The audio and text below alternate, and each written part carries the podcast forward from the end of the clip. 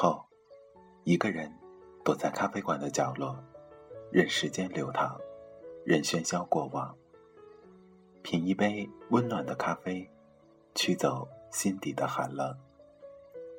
在茫茫人海中，你我擦身而过，可曾记得有一个咖啡馆，我们都曾经驻足张望。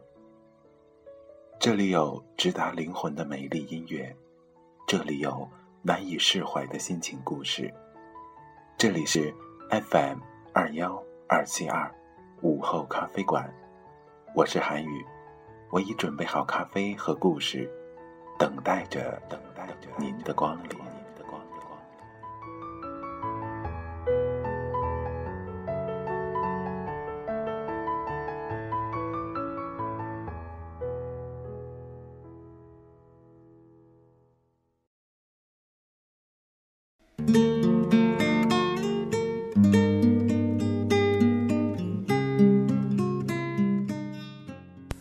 亲爱的听众朋友们，大家晚上好，这里是 FM 二幺二七二午后咖啡馆，我依然是每天晚上都会准时出现在虚拟的电波中，用温暖的声音陪伴着你的主播韩宇。在今天韩宇所在的城市下起了绵绵的细雨，那如果你在这期节目当中的背景音乐中听到有丝丝的雨声，请不要见怪，那是因为窗外的雨正在浓烈的下着。在今天，韩语将继续为大家带来由魔鬼咨询师创作的《魔鬼搭讪学》第三章的第二十二部分。在这一部分当中，魔鬼更加深入地分析了搭讪过程中一来一往、对攻对手的心理状态。那么，闲话少说，让我们共同走进今天的午后咖啡馆。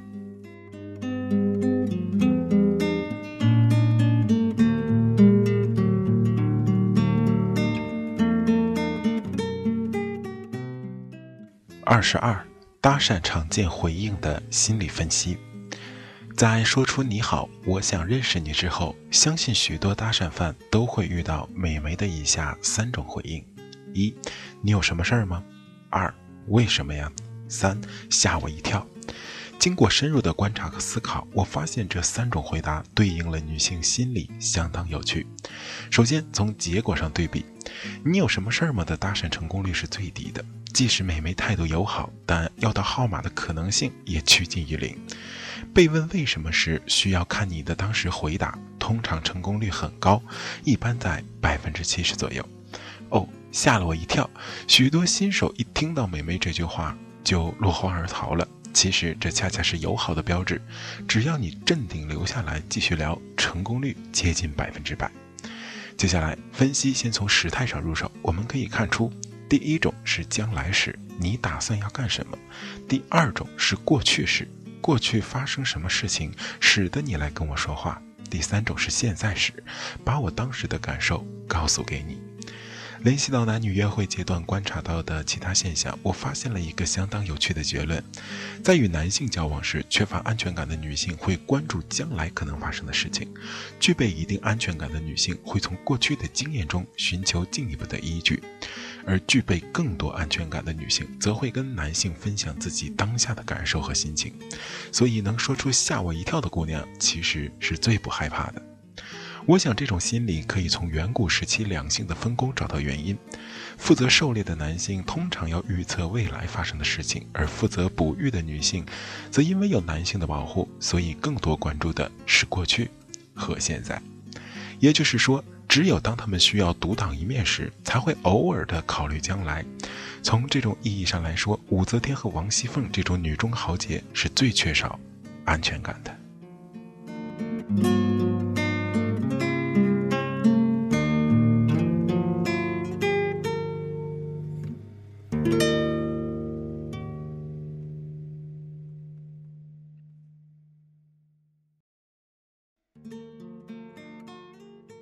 再回到搭讪犯的现场情况，我们现在可以明白，当美眉说你有什么事儿时，内心是极度缺乏安全感的。表面上的客气不过是伪装的镇定，事实上，他们是以一种敌意的态度来对待眼前这个陌生男人。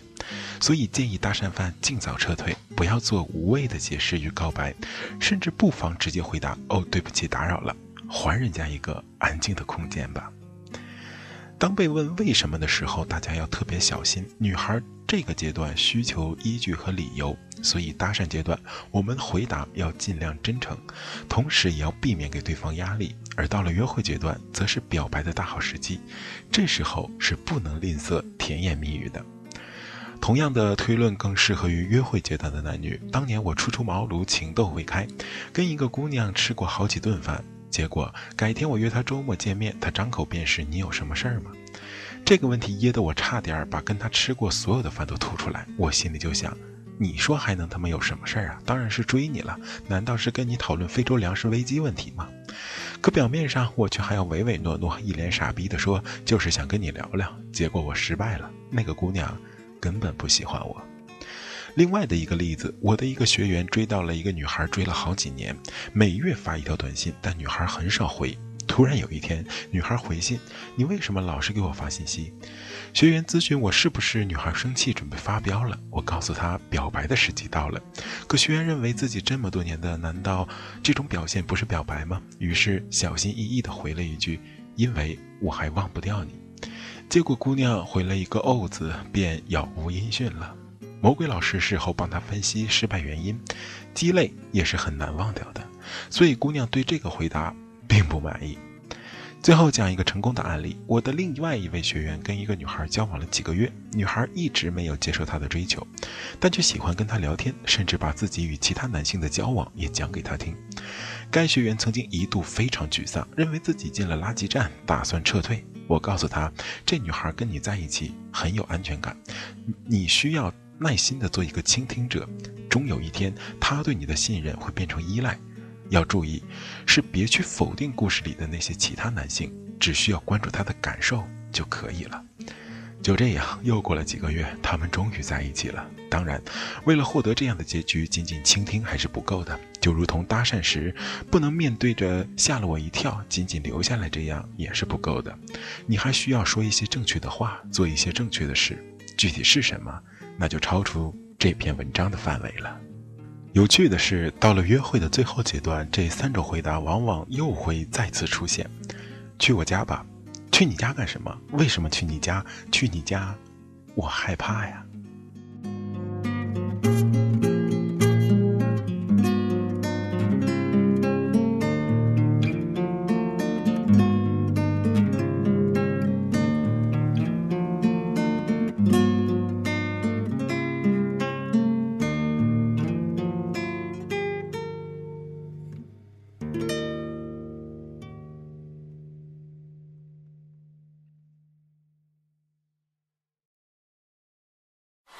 接下来带一首比较正常一点的歌啊。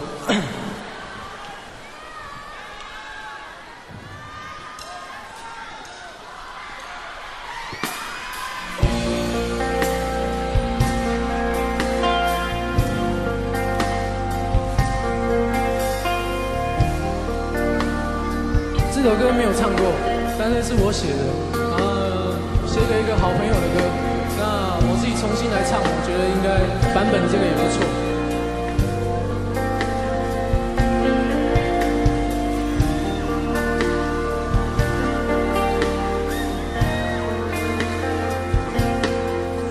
想别的，可是在你眼中，他底什么与什么？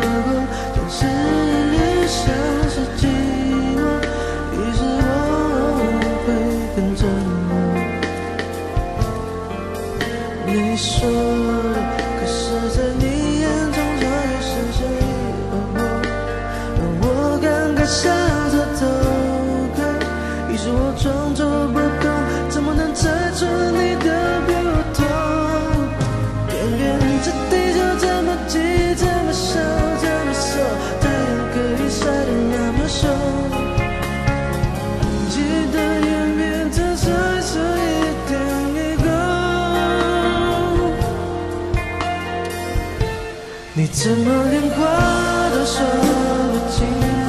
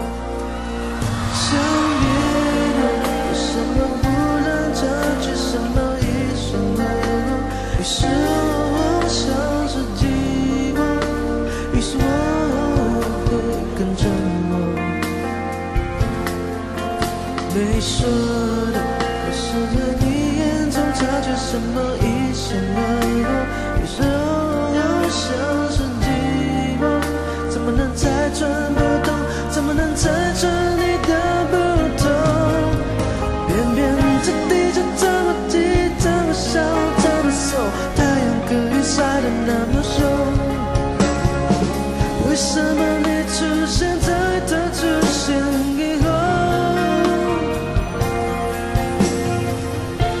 你怎么连话都说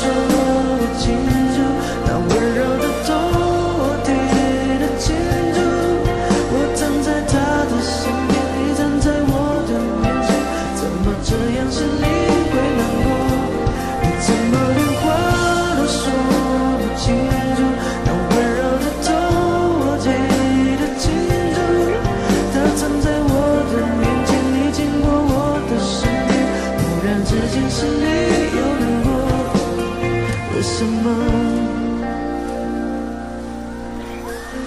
只有他知天空，为什么你这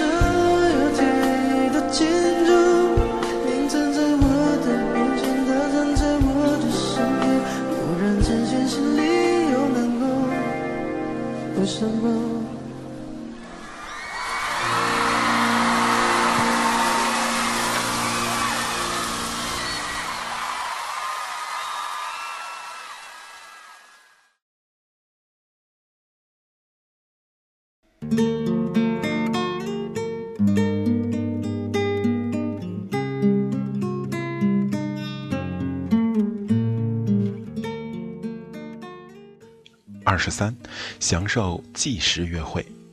作为一个相貌平平的资深搭讪犯，我问过许多美眉，在搭讪的一瞬间，她们对我的感觉。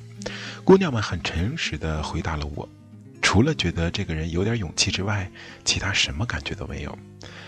对比自己后续的成功率，似乎也印证了美眉的回答：搭讪时间在十分钟以内的，再见面的成功率不到百分之三十；搭讪时间超过三十分钟的，再见面的成功率超过百分之八十。于是我发现了一个有效搭讪的制胜法宝——计时约会。在阐述如何计时约会之前，我们先了解一下被搭者的一般心理。这里不妨做一个换位思考：假设我这样的男人走在路上，忽然人群中冲出一个相貌平平的姑娘，一脸诚恳地对我说：“帅哥，我想认识你。”那么不管咱是真帅还是假帅，我心里肯定会很舒服，因为我觉得自己的魅力得到了广大人民群众的肯定和认可。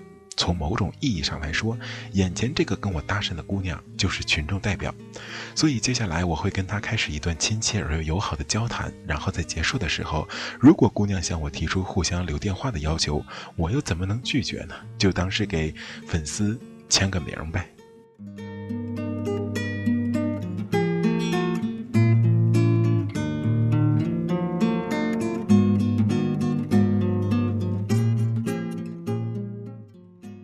当然，以上说的就是大部分美眉被搭讪时的心理过程，而事后呢，你在她脑海里留下的除了勇气之外，没有任何印象。而单凭勇气这点魅力，是不能作为改天让她专门来见你一趟的唯一理由，除非你们在短信和电话里有了新的了解。但话又说回来了，如果搭讪时的交流都有限，短信跟电话又有什么进展呢？所以这就是大多数人搭讪容易再见难的原因。那么如何避免这种局面呢？就是要延长交流时间，因为只有这样，才有机会表现出你其他与众不同的地方，至少也可以让他对你增加一点熟悉感。所以，我们单独提出一项搭讪的重要技术——即时约会。这里还要强调一下，有的书上说搭讪要有时间假定原则，比如事先声明我再有十分钟就要走了，以此让彼此搭讪的姑娘放心你不会长久的纠缠。从而愿意跟你交谈，但根据我的经验，这条理论纯属胡扯。因为如果美眉担心你会纠缠，那么即使是再简短的时间，其实都是在敷衍你。这种情况下要到号码没有任何意义。反之，如果她觉得跟你聊天很愉快，那么继续追加时间也无所谓，直到姑娘必须要离开为止。而在这种情况下，我们可以制造即时约会了。即时约会的通常意义是约会最大区别于普通的没有时间界定，它发生在搭讪的过程中，可以是散步，也可以是喝咖啡，甚至是共进晚餐，随时可以开始，也随时可以结束，相当的民主、自由而又公平。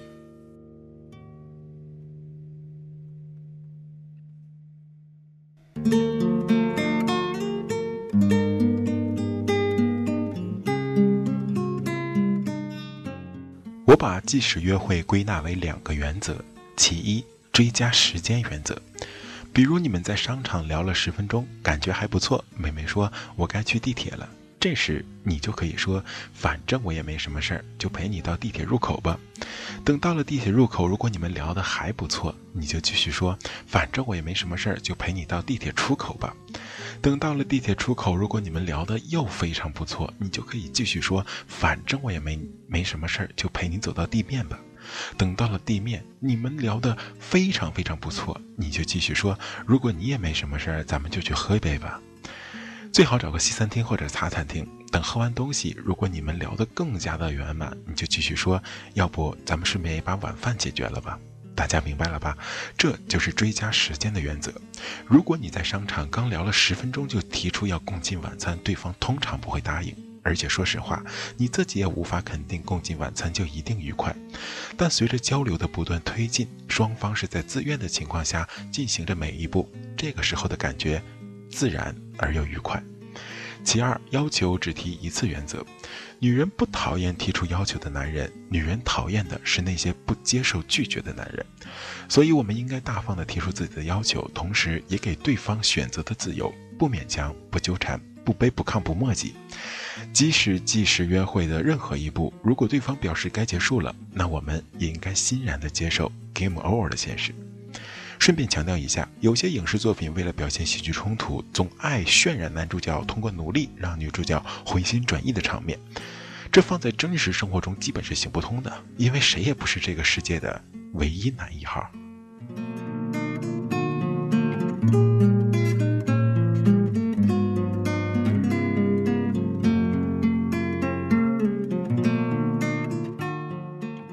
最后，针对那些通过搭讪寻找真爱的朋友，再具体讲一点：即时约会可以大大降低你的恋爱成本，因为有些时候你跟他的即时约会之后，就可以确定没有必要再次见面了。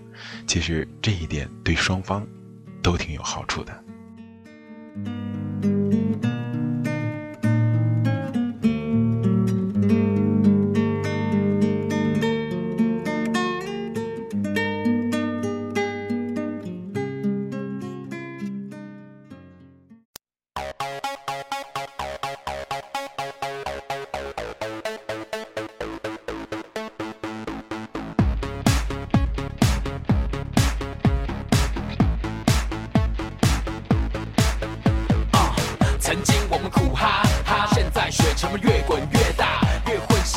其他人像是被结扎。你讲话开始结巴，我上上撒盐巴。我研发出新的技巧，总是出乎你意料。你是嘎来西交，呆呆，我的身材是料，受爱戴，大家都觉得我坏，也想要学我的拽。听听这喝彩，你和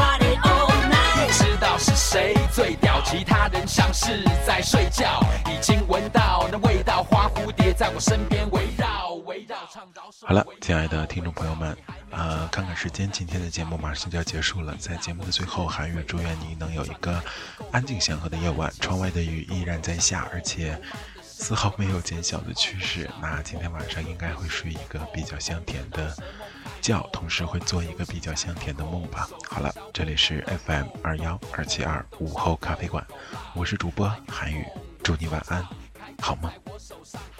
你那里下雨了吗？